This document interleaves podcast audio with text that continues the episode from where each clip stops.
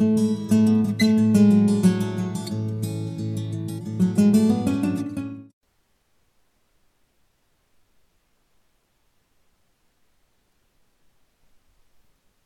a resolver este problema de campo magnético. En él nos dicen que tenemos dos partículas cargadas que viajan inicialmente en la dirección positiva del eje X con la misma velocidad y entran en un campo magnético. El campo magnético es constante y va dirigido hacia afuera del papel.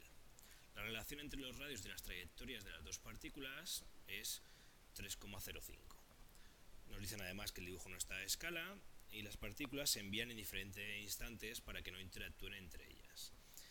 Lo primero que nos preguntan es si las partículas tienen la misma masa, cuál es la relación entre las cargas de las dos partículas, Q2, partido Q1, y también nos pregunta cuánta energía gana la partícula de carga Q2 al atravesar el campo magnético, y finalmente nos dice que si las partículas tuvieran diferente masa y misma carga, cuál sería la relación entre sus masas M2 partido M1. Bien, lo primero que vamos a ver es por qué las partículas cuando entran en el campo magnético giran. Para ello hay que recordar cómo está definida la fuerza magnética. La fuerza magnética está definida como el producto vectorial de Q, V, que es la velocidad de la partícula, por el campo magnético B. En este caso, el problema, lo que tenemos es que el campo magnético nos dicen que va hacia afuera, es decir, su vector unitario va a ser el más K. Y que la partícula se dirija hacia la derecha con una velocidad v, de tal manera que el vector unitario que me define la velocidad de, esa de esas partículas es más i. Bien, si nosotros introducimos o resolvemos para un valor dado de v y un valor del campo magnético b. La fuerza magnética, pues tendríamos que hacer el producto vectorial de las tres componentes i, j, k, escribiríamos en la componente i, pues q por v, como la velocidad no tiene componente j ni componente k, pues escribiríamos 0, y para el campo magnético exactamente lo mismo, no tiene componente i, no tiene componente j y solo tiene componente k.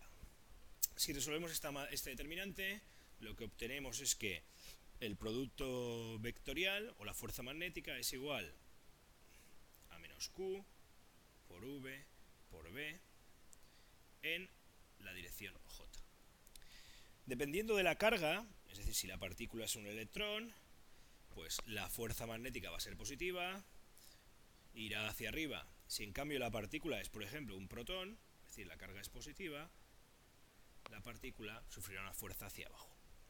Es decir, en el momento justo en el que la partícula entra en el campo magnético, sufre una fuerza hacia abajo en esa dirección. ¿Qué ocurre cuando se ha empezado a desplazar y por ejemplo está en esta posición? Cuando la partícula está en esta posición, la velocidad siempre es tangente a la trayectoria y de nuevo la fuerza magnética tiene que ser perpendicular tanto al campo magnético como a la velocidad, de tal manera que la fuerza magnética aparece en esta dirección. De nuevo, si nos vamos a un punto, por ejemplo, de la trayectoria tal que este, tenemos que la velocidad va en esa dirección y la fuerza magnética tiene que ser perpendicular siempre, iría en esta. Eso es lo que hace que las partículas cuando entran no cambien el módulo de su velocidad, sino que cambian es la dirección de esa velocidad y hacen que la partícula realice un movimiento circular dentro del campo.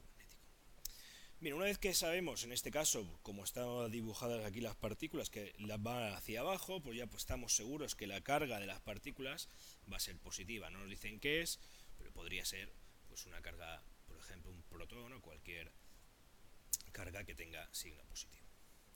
¿Cómo resolvemos o cómo sabemos cuál es el radio de esta curvatura? Bien, en vez de fijarnos en el vector, que ya sabemos cómo giran las partículas, podemos fijarnos en el módulo de la fuerza magnética. El módulo de la fuerza magnética viene definido sencillamente por el producto de Q, V y B. Las fuerzas que actúan sobre esta partícula, despreciando el peso, porque la masa de esa partícula va a ser muy pequeña, van a ser prácticamente la única fuerza que va a actuar, perdón, va a ser únicamente la fuerza magnética.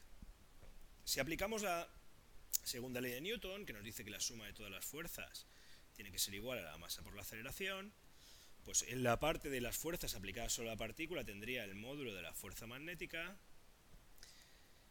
es la única fuerza que interactúa con la partícula y eso tiene que ser igual a la masa por la aceleración. ¿Qué aceleración? Pues en este caso tenemos un movimiento circular. La velocidad es constante, no cambia, con lo cual la aceleración tangencial es cero y la única aceleración que aparece es la aceleración normal. De hecho, esta fuerza magnética o el módulo de esta fuerza magnética es la responsable o es la fuerza centrípeta que hace que esta partícula gire. De nuevo, o podemos en este caso sustituir la aceleración normal por el módulo de velocidad al cuadrado partido el radio de curvatura. Como sabemos cuánto vale la fuerza magnética, pues podemos sustituir el módulo de esa fuerza magnética y tendríamos que es Q por V por B igual a la masa por la velocidad al cuadrado partido al radio. Una de las velocidades de la derecha se me va con la de la izquierda y me queda directamente que Q por V es igual a M partido, a MV partido por R. En este caso, en el primer apartado, lo que nos piden es la relación entre las cargas, con lo cual lo que podemos hacer es despejar pues el valor de la carga que va a ser igual a la masa por la velocidad partido Q, perdón, B por R. Vamos a sustituir para las dos partículas. Si sustituimos para las dos partículas, tendremos que la carga, hemos dicho que es igual a la masa por la velocidad partido B por R. En el caso de la primera de ellas, pues tendríamos que Q1 es igual a M1 por V1 partido B, que es el campo magnético igual para todas, por R1. En el caso de Q2, pues tendríamos M2 V2 por B partido R2. Si nos fijamos en el enunciado, lo que nos dicen es que las dos partículas tienen exactamente la misma velocidad, de tal manera que V1 va a ser igual a V2. Y nos dicen también que tienen la misma masa, es decir, que M1 va a ser igual a M2. Si tenemos esto en cuenta y hacemos el cociente de, Q2, de Q2 partido Q1, que es lo que nos piden, pues lo que va a ocurrir es que la masa M2 se va a ir con la masa M1, la masa V2 se va a ir con, perdón, la velocidad V2 se va a ir con la velocidad V1, el campo magnético se va a ir en los dos sitios y lo que vamos a obtener es que el cociente de Q2 partido Q1 no va a ser más que la división entre el radio R1 y el radio E2. Si cogemos el número, esto es la inversa del número que nos el enunciado de 3,05 y si lo hacemos obtenemos que el cociente entre esas cargas pues va a ser 0,328. Y con esto tendríamos resuelto el primer apartado, en el que nos dicen cuál es la relación entre las cargas Q2 y Q1. En el apartado siguiente nos dice cuál es la energía que gana la partícula de carga Q2 al atravesar el campo magnético. Bien, como hemos visto, la velocidad no cambia en toda la trayectoria. El campo magnético lo único que hace es cambiar la dirección del vector velocidad, cambia la dirección de la partícula, pero no cambia su módulo. Si no cambia su módulo, no va a cambiar su energía cinética y si no cambia su energía cinética, pues no va a haber ningún cambio en la energía de la partícula. Con lo cual el apartado B se podría resolver o decir que no va a haber ninguna energía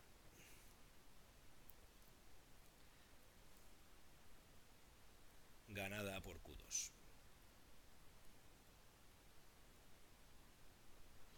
En el tercer apartado, lo que nos piden es si ahora las partículas tienen diferente masa y misma carga, ¿cuál sería la relación entre sus masas M2 partido M1? Lo que podemos ir es a esta relación y en vez de despejar la carga de la partícula, despejamos la masa. Si lo hacemos así, la masa de la partícula pues va a ser directamente Q por B por R partido de V. Si escribimos una ecuación para, para tanto M1 como M2, dicen que ahora son distintas, pues M1 sería Q1 por B por R1 partido de la velocidad v1 y m2 pues tendríamos q2 por b por r2 partido v2. De nuevo hay que tener en cuenta pues que en este caso las masas son distintas pero las cargas son iguales y las velocidades también siguen siendo iguales, con lo cual podemos escribir el cociente que nos piden, m2 partido m1, y si lo escribimos, pues eh, las cargas se nos, se nos, van a ir porque son iguales, el campo magnético también se nos va y las velocidades también se nos va. Y lo único que nos queda es que la relación entre esas masas es igual al radio R2 partido R1, que es exactamente lo que teníamos inicialmente, 3,05. De esta forma tendríamos resuelto el problema.